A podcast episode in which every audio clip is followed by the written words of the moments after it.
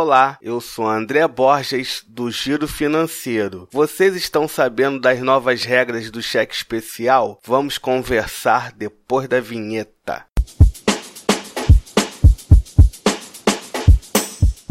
Primeiramente, que saudade de vocês! O Banco Central determinou que os juros aplicados ao cheque especial, hoje em torno de 12% ao mês, não poderão ultrapassar 8% ao mês. Aí você fala: Poxa, André, parece uma boa essa baixa nos juros do cheque especial. Parece com ressalvas. É e não é uma boa. Eu explico. A resolução do Banco Central permite que os bancos cobrem uma tarifa mensal pela disponibilização do cheque especial. Hoje não há custo para acessar o serviço. Como funciona essa tarifa? Será possível cobrar uma tarifa de 0,25% do valor disponibilizado que exceder o limite de 500 reais do cheque especial. Quem tem até 500 reais de limite do cheque especial fica isento da tarifa. Vamos aos exemplos. Digamos que você tem um limite do cheque especial de 600 reais e não utiliza. Você vai pagar por mês 25 centavos, que equivale aos 0,25%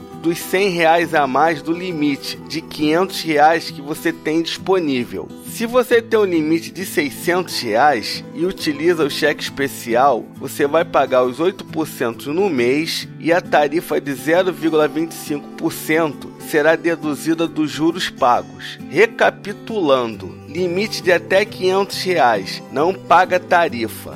Acima disso, você vai pagar o percentual que deve ser calculado. Eu oriento meus ouvintes a ligar para o banco e cancelar o cheque especial se você não utiliza. Agora eu vou dar uma dica. Se você precisa mesmo de dinheiro, melhor pegar o crédito pessoal, que está por volta de 5% ao mês. Consulte o seu banco. Se você tem acesso ao crédito consignado, seria melhor ainda. Os juros estão por volta de 2% ao mês. Lembrando que para contratos novos, a cobrança da tarifa se inicia dia 6 de janeiro de 2020 e a partir de junho de 2020 para todos os correntistas. Espero que tenha ajudado. Compartilhe esse podcast entre seus amigos. Se quiser bater um papo comigo, eu sou André B. Borges no Twitter e no Instagram. Mande a sua pergunta para o e-mail contato arroba girofinanceiro.com.br que eu respondo no ar. Siga o Giro Financeiro nas redes sociais. Também estamos no Spotify e no YouTube. Até a próxima!